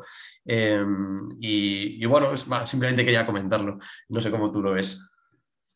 Mira, el, ejemplo está, o la prueba de lo que tú acabas de decir, que estoy completamente de acuerdo contigo, eh, es cuando te he comentado que yo cuando me voy a Valladolid o cuando me voy a Sevilla, el inversor de Sevilla de Valladolid me dice que él quiere invertir en Madrid. Sí, sí, sí. Y eso, eso, claro, eso, eso, eso se genera, se, genera, es decir, tú cuando generas riqueza en un sitio, más facilidades dentro de las complicaciones que hay, eh, mejor, mejor, mejor fiscalidad, eh, etcétera, etcétera, pues lógicamente pues la gente acude. Porque hay dinero en el mercado. Claro que hay dinero en el mercado, hay mucho dinero en el mercado. Hay mucho dinero en la calle, mucho dinero en lo que pasa es que el, dinero está absolutamente retraído porque se le ha atemorizado. Se le ha atemorizado y, se, y encima se le ha estigmatizado. O sea, si yo vuelvo a Estados Unidos, el que triunfa, el que tiene dinero, es, es un triunfador. Se le mira bien, se le ve bien. Aquí en España, el que tiene dinero lo tiene que esconder porque se le estigmatiza. Sí, sí, es cierto, es cierto. Es una cultura diferente, sí, sí, estoy totalmente de acuerdo. Claro, eh, eso, eso, ¿eso qué significa? Que si el mercado no sale a la calle, eh, pues entonces no hay riqueza. No hay riqueza. Y, ya está. Y entonces no hay trabajo, no, se genera trabajo, no, no, la gente no consume, y si la gente no consume, pues entonces no funciona el, el negocio. No funciona. Esto se para, la economía se para y ya está. Cuando tenemos, cuando tenemos un país en el que eh, desde el punto de vista inmobiliario, pues es súper atractivo, porque lo tiene, o sea, lo tiene todo, lo tiene todo, porque no, no, olvidemos que tenemos un país con una densidad muy baja. ¿Mm? Tenemos un país con, una densidad bajísima. Uno va por Portugal mismamente, no, no me hace falta ir a Francia o en Alemania, y tú ves casitas por todos lados. ¿Por qué? Porque, bueno, pues ahí está liberalizado el suelo, no es, no es como en España, que es que yo diría que, la política del suelo que, tenemos, vamos, es absolutamente soviética, vamos, eh, eh, porque vamos, no, tiene ningún sentido en el que, en el, que el, suelo esté absolutamente en manos, en manos públicas y, y, por eso los, precios están como están y, a la gente joven le cueste tanto a, y, o sea, adquirir vivienda, pero bueno, aunque, aunque fuera así, hay, hay, otras, hay otras soluciones, ¿no? Como, como hemos hablado de los locales. Em, y entonces, pero, pero tenemos mucho, mucho, mucho suelo, mucho suelo, mucho suelo en España, muy buen clima en España, una gastronomía espectacular y que ha sobrevivido al COVID, pues, pues de milagro, porque los políticos, yo no sé por qué, les ha dado por intentar cargársela, que es uno de los mayores bienes culturales y económicos que tiene España, que es su gastronomía. Em, entonces, eso desde el punto de vista eh, inmobiliario, o sea, es, un foco de atracción. Pero, bueno, pues, pues ahí estamos todavía viendo si somos españoles o qué somos. Totalmente de acuerdo. Todavía no lo hemos decidido. Vale, bueno, por ir terminando un poco, eh, tengo otras cosillas que quiero comentarte. Eh, hemos hablado y hemos pasado un poco por encima eh, el tema de, los profesionales. para ti, que como digo, eres de la vieja escuela, tienes solera y, y las has visto de todos los colores, me gustaría preguntarte cómo detectas buenos profesionales en el sector. Es, me lo decía Borja el otro día, me decía, em, el hecho de que haya mucho, a veces, entiéndeme, ¿eh? mucho malo hace que lo bueno sea muy bueno, ¿no? Entonces sí que es verdad que hay una visión, o ha habido una visión en el sector inmobiliario de toda la vida de, bueno, desde el público general como de, que no está tan profesionalizado como tú has, comentado antes o de que, eh, sobre todo en el, punto residencial, no me voy a las grandes corporaciones y demás, pero más, más en, el, en, el, en, el, residencial, en el local de a pie, ¿no? en el particular, eh, esa visión negativa de, los profesionales inmobiliarios que ha habido y que yo creo que está cambiando bastante. ¿eh? Pero, pero bueno, ¿tú cómo detectarías buenos profesionales en el sector y si estás de acuerdo un poco con lo que, lo que estoy diciendo? Sí, sí, sí, estoy, estoy, estoy de acuerdo que hay una mala, Es curioso, hay una, hay una mala imagen del comercial en general. Es cierto. Eh, en España es cierto. En España, o sea, es, curioso que, bueno, es, lo típico, ¿no? Tú estás en un polígono industrial, ven a un, ven a un tío que aparece en la calle del polígono con traje y todo el mundo cierra, ¿no? Como en el oeste. es un comercial, que lo va a vender, alguien lo va a vender. Es, es, cuando es, bueno, si los comerciales, ¿qué, qué, qué sería la economía, no? Y al fin y al cabo, pues, por los, los intermediarios inmobiliarios no dejamos de ser, de, comerciales, ¿no? Es una labor comercial. Em, como todo el mundo, ¿eh? que la gente no se piense que es que aquí tenemos mucha, muchas ínfulas y en el fondo todos somos comerciales. Es cierto, es cierto. Para enamorar a tu mujer de alguna manera tienes que ser comercial. O sea, claro, claro. Es, la profesión más denota de, de la historia, el, el, vendedor. El vendedor. Y sin embargo, bueno, pues hay otras culturas en las que lo, tenemos, lo tienen asumido. Eh, y aquí en España, pues bueno, pues, pues todavía no, no. Es más, es que eres un. Eso, pues, pues que a cerrar que viene, que viene del traje. Eh, entonces, bueno, ¿eso, eso qué supone? Eso supone eh, pues que la gente no se tome tan en serio pues todos los, todos los trabajos que están relacionados con el mundo comercial, como, es la intermediación inmobiliaria. Eh, porque claro, al, no verse, digamos, em, respaldado ¿no? Por, por, la sociedad, pues entonces no se, no se toman ellos mismos en serio. Y eso es un problema para mucha gente joven, porque es una salida Em, es una salida muy legítima y no es fácil, pero es muy legítima. Es difícil porque, como digo, hay que ser muy constante, sobre todo cualquier vendedor, pero más en inmobiliaria. Y lo que estamos haciendo es cerrarle las puertas a, mucha gente joven que por estudios, por cualificación, eh, no, no, accede al mercado laboral pues porque el ser vendedor pues es, una cosa mala y es una pena y, una vez, y los que acceden eh, no se forman. Eh, no se forman pues porque, pues eso, pues porque eh, quitando, vamos a ver, ahí, hay mucha, mucha diferencia el, entre, entre el sector del, residencial y el del local. Que esa diferencia se está, se está, ya, ya no se está dando tanto, por desgracia. Antes, los, los que nos dedicamos a los locales comerciales estábamos muy, muy bien formados. No nos queda más remedio, además, no nos queda más remedio. Y el de residencial es verdad que por volumen, por, por, la propia tipología de, está más estandarizada, es más homogéneo el producto, no como el local comercial que como hablábamos. Sí, lo que hablábamos antes. Hay, hay, hay infinidad de tipologías y entonces eso, eso, eso te obligaba a especializarte y si te especializas tienes que ser el mejor y tienes que profesionalizarte y formarte mucho. Y en residencial, pues bueno, pues, pues no, no, necesitabas esa especialización. Pero eso se está, se, eh, está traspasando al, al, del local comercial, al inmobiliario del local comercial. ¿Por qué? Porque hay muchos que mm, se han formado en un, en un sector o en otro. estas crisis hacen que desaparezcan cadenas enteras. Yo, mm, mira, en este mes me he reunido mm, con cuatro personas, no, no, o sea, simplemente reuniones que tienes y tal, eh, cuatro personas de diferentes sitios de España que todas han llegado a tener entre 15 y 30 oficinas inmobiliarias. Y todos en algún momento de alguna de nuestras crisis las han perdido todas.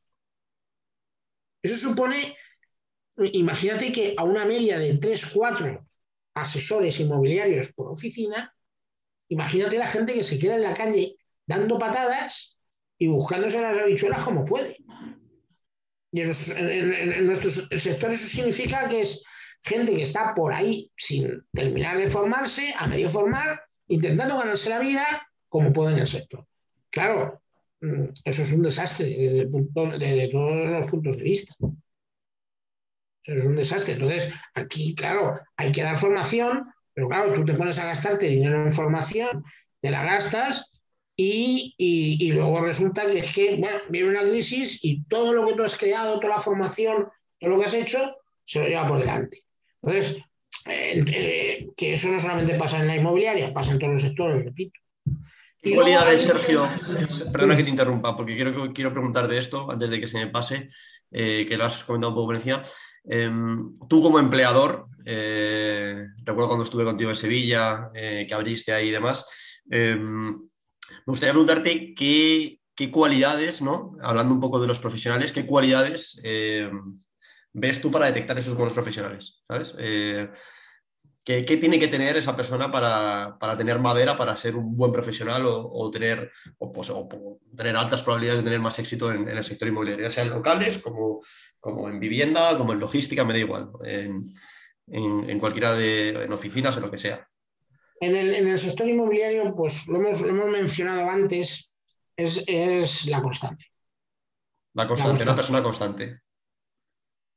La constancia es es muy, muy, muy importante. Eh, la constancia y, ese, y esa mentalidad de agricultor, que claro, ya se ha perdido, esa cultura se ha perdido eh, y es una pena, ¿no? Es, decir, antes había una cultura que estaba, bueno, muy, muy de campo, que era eh, yo bien vendo lo que he sembrado, pero tengo que saber guardar porque hasta el año que viene no vuelvo a recoger la siembra. Entonces, tengo que. Eso, eso, y eso, eso, eso también lo tiene que saber el, el, agente inmobiliario o el asesor o el profesional inmobiliario. Pero lo principal es, em, pues eso, pues tener, o sea, ser, capaz de levantarte todos los días a hacer lo mismo, a patear, a machacar, a, trabajar, em, porque, porque es la única manera, es la única manera. Luego, lógicamente, pues eh, es, importante luego pues, pues ser, una, ser una persona em, empática y, bueno, con capacidad de relaciones públicas. Eso, eso también es muy importante. ¿Por qué? ¿Por qué la empatía? Porque sea del sector, en el sector residencial hay que ser muy empático porque estás, el, el bien que tú estás intermediando, el activo que tú trabajas, ese activo es probablemente eh, lo más importante que tiene esa persona o esa familia. Es cierto. Que tiene más importante. Si tú no eres empático en ese, en ese sentido, mal vamos, si no entiendes esas cosas. Y en cuanto, en cuanto al local comercial, pues eh, eh, es igual, o sea, al fin y al cabo son inversiones muy, muy, muy importantes de gente pues, que le ha gustado mucho ganar el dinero como a todos. Nadie se lo ha regalado. Entonces, eh, tanto la empatía, esa, esa, capacidad de relaciones públicas, porque como decíamos, los contactos son básicos, y pues la constancia son los principales, eh, yo creo, los principales valores de un, de un, de un asesor inmobiliario.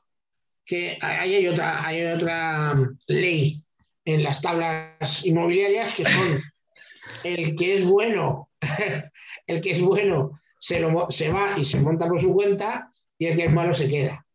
¿no? Es, otra de las leyes que se ocurre y nos da mucha rabia a los, a los, a los directores de oficina o a los que tenemos empleados, a los, el, que, el que lo sabes. Tú sabes que es muy difícil que un, un buen, buen inmobiliario eh, al final no termine montándose por su cuenta. Es curioso, no, no, no, lo había pensado nunca así, pero, o sea, sí, tan claramente, ¿no? Si reflexionas tú mismo lo hiciste.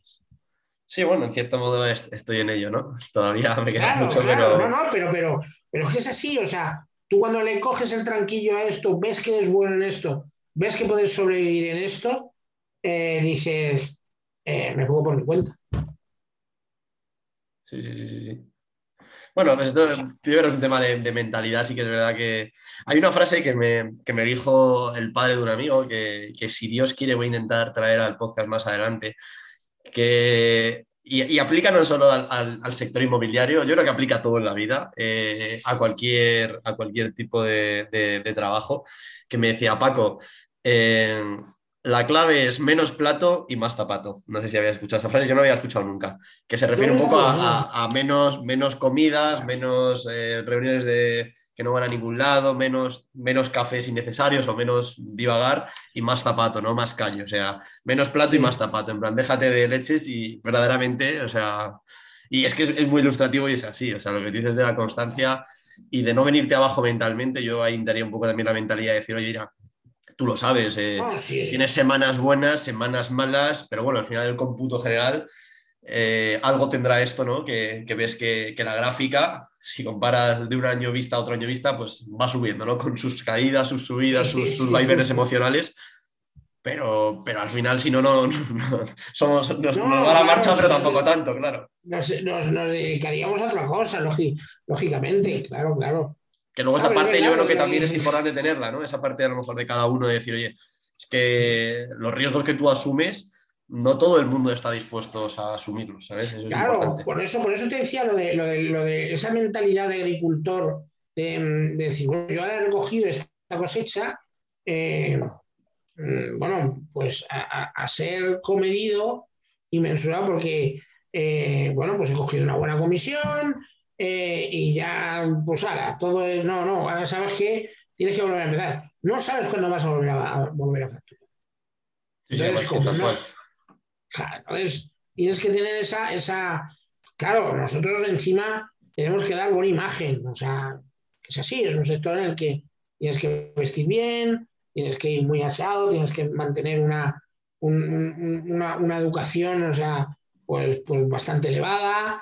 Eh, eh, tienes reuniones con personas que, que por su estatus social eh, pues tienes que tener conversación, como digo yo, tienes que saber de qué hablar, no vas a estar hablando de locales todo el rato, Justo. tú pasas mucho rato, o yo, eh, todos pasamos mucho rato, menos con un inversor chino que no sabe ni chino ni inglés, y entonces cada vez que viene estamos una mañana entera pasando por Madrid sin hablarnos, pues los inversores sí, hablo mucho. Sí, es curioso, nos ven por Madrid, a- a- al inversor chino de mí, así, explicándolo como...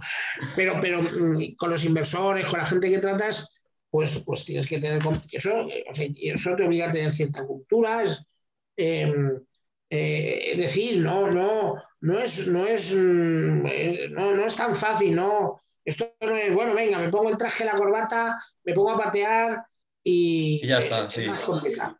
De hecho, hay, hay una frase que, que, que escuché hace tiempo, no, no sé de quién la verdad, pero, pero es bastante ilustrativa y creo que es parte de, desde que nos conocimos tú y yo hace ya un tiempecín y, y que al final tú buscas eh, relacionarte o en, en su mayor expresión hacer negocios con gente con la que compartes intereses o con gente a la que en cierto modo eh, admiras alguna de sus cualidades. Es decir, tienes más tendencia generalmente a hacer operaciones o a hacer negocios o, o lo que sea, o, o a trabajar directamente, a relacionarte con gente a la que, bueno, pues eh, tienes puntos en común, pues filosóficos, ideológicos, eh, yo qué sé, de gustos, de comidas. A ti y a mí nos encantan, eh, por ejemplo, los vinos y los puros, pues sabes que podemos estar hablando de vinos y puros, eh, pues es que todo el día. Podemos empezar a hablar de puros y no parar. Eh, y luego con gente a la que admiras, a gente a la que verdaderamente dices, joder, pues yo es que en Sergio o en Pepito o en Juanito es que veo cualidades que yo no tengo o que me gustaría conver o que, o que admiro, sencillamente admiro, ¿no? Y creo que eso es muy interesante porque yo, el poco, la poca trayectoria que tengo, sí que es verdad que cada vez me tiendo a juntar más con gente con la que estoy cómodo trabajando. Claro. Ya no solo buscas ese inversor que tal, si te vas tardando la lata, casi a veces prefieres no, no, no, No, y no- además, mira, y lo que dices es muy importante, es muy importante porque hay una cosa que se da mucho en España y es el individualismo, sobre todo en los negocios y en los emprendedores. Eh, como es tan duro ser emprendedor en España, lo más, yo creo que, bueno, no sé si habrá un, algo más duro que ser emprendedor en España, no creo que haya oficio más duro que, y si no, bueno, por ahí, por ahí andarán que me lo digan. Pero eso te hace ser muy, muy, muy, muy individualista. Entonces, eh, te obliga a ser muy individualista porque es que tienes todo el mundo en contra, y es verdad. ¿no? Eh, y, ¿Y qué ocurre? Pues que, que cuando encuentras personas, como tú bien dices, que conectas, pero sobre todo yo, mm, yo apelo mucho a, a, digamos, a personas que coincides en cuanto a sus conceptos éticos. ¿eh? Eh, es cuando, eh, es cuando, bueno, pues, pues puedes, puedes, puedes generar más negocio, y, pero es muy complicado. ¿eh? Yo te puedo decir que, y, y, además en los últimos tiempos ha sido ya horrible ver, ver lo pirata y lo mala que es la gente aquí, eh, y cómo todo el mundo te, te, intenta estafar, te intenta engañar, y sin embargo con quien yo he hecho siempre negocios son cuatro, mm, cinco personas y con estas cuatro o cinco personas llevo haciendo negocios 20 años. Eso, eso dice, mucho, dice mucho de ellos y dice mucho de ti. No, pero porque, porque hay poca gente así, poca gente así que, que, mantenga una ética, que mantenga unos, unos valores, porque fuera de ese círculo yo lo único que, tengo es mm, gente que puede que entrará o no entrará en, ese círculo y luego gente que desde luego va a, hundirte y a estafarte directamente. Y además, y van a estafarte con ayuda de, las instituciones públicas. ¿eh? Yo tengo el caso de una persona que estaba eh, trabajando mm, como autónoma, una, pues como muchos colaboradores que tienes tú que tengo yo. Me ha puesto una denuncia porque dice que, que, que, que, yo estaba, que ella estaba trabajando para mí. Me dice 18.000 euros y seguramente salga el juicio y como es madre soltera, no sé qué, no sé cuánto, y lo otro, pues se los tenga que dar y me hunde la empresa. Y es una estafadora que va por ahí haciendo eso. Ella va de autónoma, se pone a trabajar con una empresa y cuando lleva trabajando con una empresa por seis o siete meses, se va y, denuncia a la empresa porque dice que es que no la han querido dar adelante. Pero oiga, si, es que es una autónoma que, con, Sí, si no tenía horario, no tal, claro, sí, sí. Eh, como muchos que con los que colaboramos tú, colaboro yo, colabora todo el mundo, ¿no? Pues ahí cada uno pues tiene su, normalmente es el sistema que se usa en, cada uno tiene su sociedad, o, paga sus autónomos, dependiendo de, de la infraestructura que tenga, y luego colabora con otras personas porque, como hemos dicho, si, si los contactos en inmobiliaria no funciona el negocio. Y entonces se colabora mucho. Sí, sí, además la palabra colaboración en, la jerga inmobiliaria es... Es básica. A lo mejor hay gente que no está tan... Es, básica, es, básica. O sea, no, no, no puedes tener, o sea, por, por, por, el, modelo de negocio generalmente no, no tienes tantas estructuras fijas a veces, ¿no? Salvo que seas un gran tenedor, una gran gestión, no sé, depende del negocio, ¿no? Pero, pero que las, las estructuras variables eh, es muy habitual y eso a la gente fuera del sector le llama mucho la atención, pero es que es así como funciona. Me gustaría preguntarte, Sergio, por ir cerrando y seguir un poco este tono que, hemos cogido al final, que, que me gusta mucho eh, tocar contigo, em, el tema de, de las amistades eh, y los socios, el tema de la confianza. ¿Crees que es buena idea mezclar amigos, negocios? Sin, sin, sin, sin, ponerte en, ningún tipo de compromiso, por supuesto, si quieres contar alguna experiencia eh, positiva o negativa en este tipo de cosas, o sea, ¿cómo, cómo por tú ves ¿no? que, hemos ido un poco por ahí y me gustaría encauzar para terminar por ahí el tema de la confianza, ¿no? de, de, esas relaciones eh, tan cercanas? ¿Sabes, ¿Sabes, lo que ocurre? Que mm, eh, al, al final, como tienes que dedicarle tantas horas y tanto tiempo a, esto, mm, cuando te mueves en ese círculo, como, como yo te decía, de, que, tú mismo vas estrechando, no porque tú lo quieras estrechar, sino porque, bueno, pues el comportamiento de la gente hace, hace que se estreche. Em, al final, eh, esas personas con las que tú colaboras, eh, con las que tienes, como tú decías antes, eh, pues bueno, afinidades comunes y luego, sobre todo, sabes que son o sea, que coinciden en, los comportamientos éticos y en los valores morales eh, contigo, pues terminan siendo tus amigos. Y es muy difícil tener amigos luego fuera de ese círculo, porque mm, como lo nuestro requiere tanta dedicación, eh, pues, pues claro, em, el, hacerlo al revés es muy complicado. Es decir, a un amigo tuyo, decirle, eh, oye, vamos a hacer, vente a hacer negocios conmigo, es muy, es, muy difícil. Es muy difícil porque los, negocios salen o no salen. No sé que un amigo que es un amigo tuyo, que tenga mucho dinero por, circunstancias y digas, oye, yo déjame que te asesore ¿eh? para hacer tus inversiones. Ahí, bueno, pues ahí sí. Pero mm, eh, es diferente a la colaboración. La colaboración es diferente a, porque cuando yo hablo de colaboración es que Em, eh, compartís producto y uno trae al inversor y otro trae el producto. O hacéis inversiones juntos, hacéis negocios juntos. A eso me refiero. Ahora, otra cosa es que tú digas, bueno, un amigo que yo le asesore, pues sí, sí, o sea, eso yo sí que lo veo bien, lo veo, lo veo lógico. Em, pero siempre teniendo cuidado, que luego, luego el tema de residencia no tanto, pero los locales comerciales, algunos locales te pueden dar, te pueden dar sustos y problemas. Y luego puedes perder un amigo porque dices, oye, yo te estoy asesorando, te he dicho que este local, desde mi punto de vista era bueno, y luego resulta que, yo qué sé, ha salido cualquier problema con el, con el, con el local, o, oye, o no se alquila. Antes, antes, antes de conectarnos, tú me estabas diciendo que tenías un, un piso con, en muy buena ubicación a precio de mercado y que no entendías por qué no se alquilaba. Sí, que está, está costando. Sí que es verdad que también es verdad que estamos en una fecha complicada, ¿no? Pero porque sí, bueno, justo antes de verano siempre es como más. Para el alquiler en concreto tal, sí. Sí, no, para el alquiler es complicado. Pero vamos, que las relaciones eh, eh, es, curioso que al final, bueno, pues, pues eh, terminan siendo tus amigos con, la gente que, colaboras y que, que, trabajas. Y fuera, y fuera de eso está, está, está la familia y, poco más.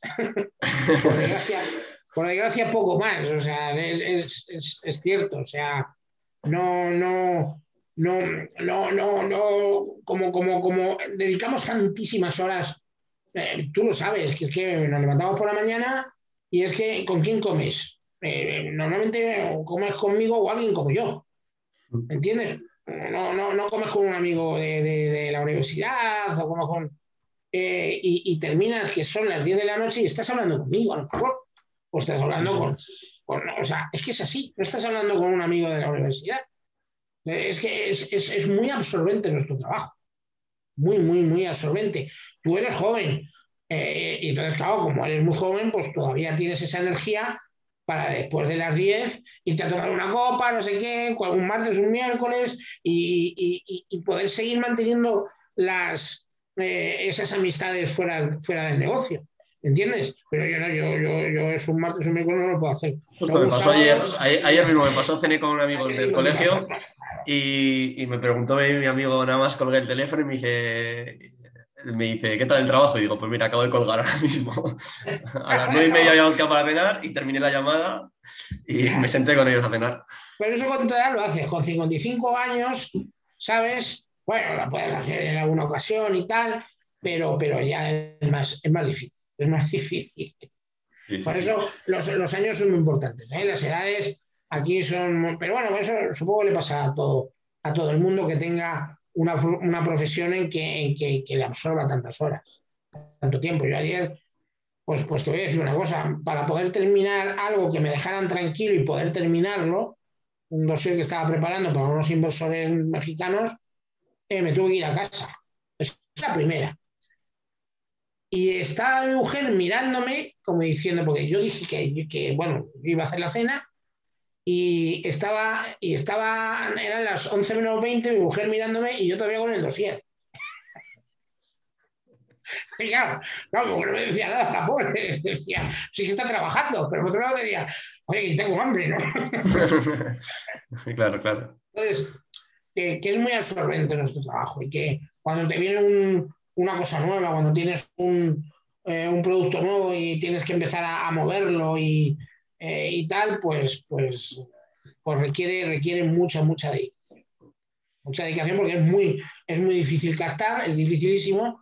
Entonces, pues cuando captas es, como diría Gollum, mi tesoro. Sí, sí, sí. Bueno, Sergio, eh, pues, pues hasta aquí, si te parece, vamos a dejarlo por aquí. Para mí ha sido un placer enorme. Eh, primero, bueno, darte, darte las gracias por, por, confiar en mí y venirte a, esta andadura nueva que estoy empezando. Em, creo que has dicho un montón de cosas muy chulas y, hay mucho conocimiento de verdad en ti. Y, y, nada, solo puedo darte las gracias, macho, la verdad. Nada, a ti por, por darme esta oportunidad y por, por poder pasar un ratito pues, contigo. Y bueno, si, Quieres, si quieres decir algún sitio donde la gente te pueda contactar, encontrar, eh, locales de luz, no sé cómo lo tenéis de operativo, o en Nescapital, eh, por LinkedIn, por no sé. En, nuestra web, nescapital.com, eh, o sea, en Navarra, España, España, Sevilla, capital.com. Ahí, ahí, bueno, pues ahí están los datos nuestros de contacto. Y si no, pues en, el correo electrónico en info nescapital.com, nes con dos es, eh, fácil, fácil de, de, contactar conmigo porque yo soy de los que reciben los, los emails. y si no en algún, en algún club de puros o en, alguna terraza de, Madrid. En algún club de puros eh, nos encontrarán a ti y a mí. con un buen, con un buen Romeo y Julieta, un buen Coiba, ¿no? Sí, sí, sí, sí. bueno, Sergio, pues nada, mil gracias y, gracias a, todos por, por, escucharnos. Muchas gracias. Gracias, Paco. Hasta luego. Hello.